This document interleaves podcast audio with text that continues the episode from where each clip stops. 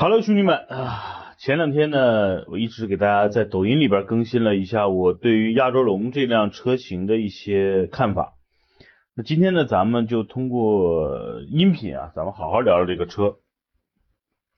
首先呢，我个人对这个车是比较看好的，为什么啊？因为我是真正的坐过这个车的。时间呢，要追溯到二零一六年，我第一次去美国的时候。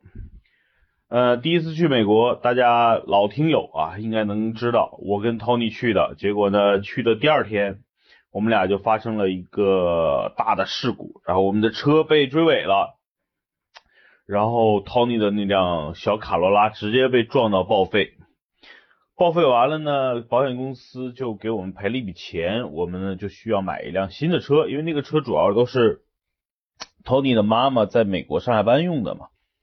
所以呢，又决定买辆车。当时呢，我们就去了丰田的四 S 店，然后呢，在那里边试驾了凯美瑞啊，这些都不重要，就是最后呢，我们定了一个凯美瑞。为什么定凯美瑞呢？因为卡罗拉当时当时的卡罗拉呢，新车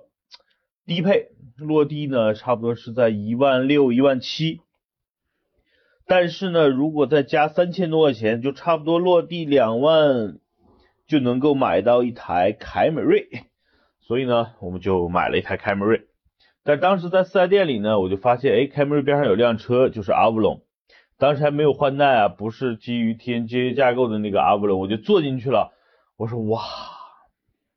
为什么呢？就是凯美瑞因为最低配嘛，它其实内饰啊用料是比较廉价的，而且在美国凯美瑞真的是便宜。满大街都是，然后开起来呢，真没有那种高级车，所以或或者叫国内的这种 B 级车的感觉，真的跟卡罗拉没什么区别，只是在空间上大一点，是吧？所以呢，当时坐到这个亚洲龙里，我觉得哇，这个车内饰好呀。然后当时我还对亚洲龙这个车不太了解，我打开手机哈，然后查了查，我说哇，原来这个车跟雷克萨斯 ES 啊是同平台的，也应该是日产。说错了，应该是丰田的一个旗舰的前驱轿车。那大家知道后驱呢是皇冠嘛，对吧？那皇冠对应的应该是 GS，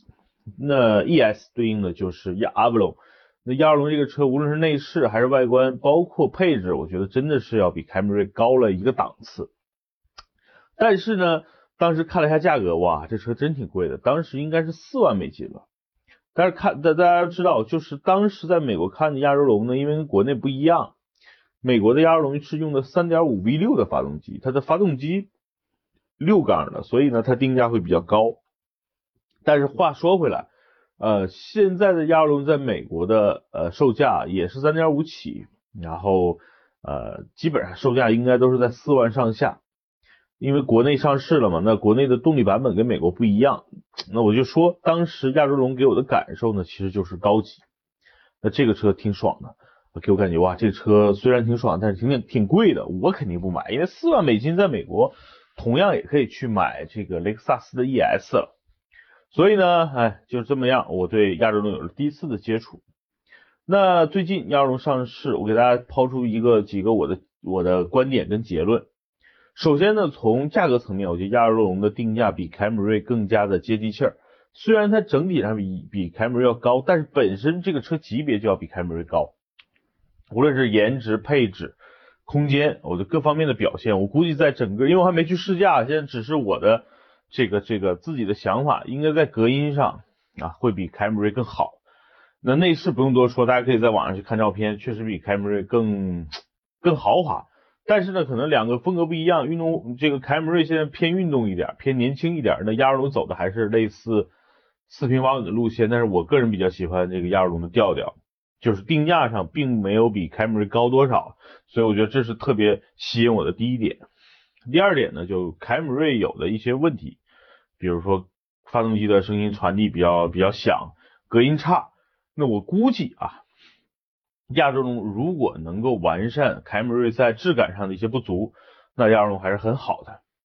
第三点呢，就是混动，大家可以看丰田凯美瑞卖的好的肯定是二十万以内的这么一个区间，比如二点零的、二点五的运动版卖的是比较多的，混动版呢因为落地可能要二十六七万、二十七八万了，买的还是相对来说比较少。但是亚洲龙不一样，因为亚洲龙吸引的人群可能真的是三十万价位的一些人群，然后来来购买的，所以呢，我更看好亚洲龙的这么一个未来的一个市场前景，就是凯美瑞抢的是帕萨特、迈腾，对吧？这个天籁、雅阁的市场，那实际上亚洲龙抢的是奥迪 A4L、宝马三系，甚至是奔驰 C、A6 的这么一个市场。因为雷克萨斯 ES 现在加价，大家去提 ES 二百、ES 三百 H 可能都需要一些加价，而且是进口车，大家觉得呀稍微有点贵。但是亚洲龙真的，亚洲龙的出现，真正上让很多纠结于 BBA 和雷克萨斯 ES 的人，可能就会转化到它的订单里了。所以呢，就是我个人对混动版的亚洲龙会非常的期待，因为混动版本身的加速的质感就好。同时呢，它的价格定的确实是我觉得挺良心的，就但是我现在担心几点，第一点呢，就是它的隔音是不是做的真好，就是高级感有没有营造出来，我会在近期找机会啊去那个去丰田店里去试驾一下。第二呢，就是会不会加价啊？我真的是想买一辆，最近呢因为没有标了啊，我确实挺想买台这个亚洲龙，因为我觉我之前在抖音里跟大家说。我觉得亚洲龙呢是整个 B 级车市场的脚趾搅屎棍，什么意思呢？它让很多觉得买凯美瑞的人啊，觉得哎呀，我比帕萨特、迈腾好像低了一级，但我就咬咬牙直接上亚洲龙吧，因为我一旦上了亚洲龙，我就感觉我比帕萨特、迈腾、雅阁、凯美瑞都高了至少半个级别，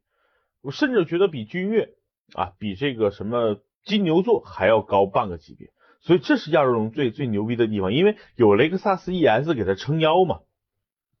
所以呢，就是让让原来帕萨特迈腾的车主觉得，哎呀，是不是买早了？是不是应该买这个？所以这是亚洲龙在整个 B 级车市场上啊，它能够它能够影响到往下，对吧？帕萨特迈腾，包括刚才说的这些日系三杰，它往上真的能还能够影响到奥迪 A 四、雷克萨斯 ES 啊的一些用户，所以。我觉得它真的是个搅屎棍。我希望啊，一汽丰田这两年确实没什么好车卖，的皇冠被一汽丰田基本就玩没了。那他拿着一个好牌，能不能真的打出一个啊，下出一盘好棋来啊？就是把这盘棋下的更漂亮一点，让消费者得到更实惠的一个表现，同时别别加价哈，别玩那个哈兰达那套策略。那我觉得还是比较看好亚洲龙在中国市场的一个表现的。同时，如果它的价格能有进一步下探，肯定会直接影响到啊，凯美瑞、天籁、雅阁的这个价格，甚至会让 A 三、A 四三系啊的价格会发生一些变化。好吧，期待这个搅屎棍在中国搅出更大的动静，也希望亚洲龙的别减配那么严重，质感会好一点啊。呃，我会近期做一个试驾，然后把整个的做试驾的体验再分享给大家。好吧，我是你们南哥，你们可以在各个号啊，抖音啊、快手啊，啊。各种短视频的 APP，还有啊，今日头条、汽车之家、老司机等等，找到我。谢谢您关注南哥说车，还有买车黄金眼，拜拜，兄弟们。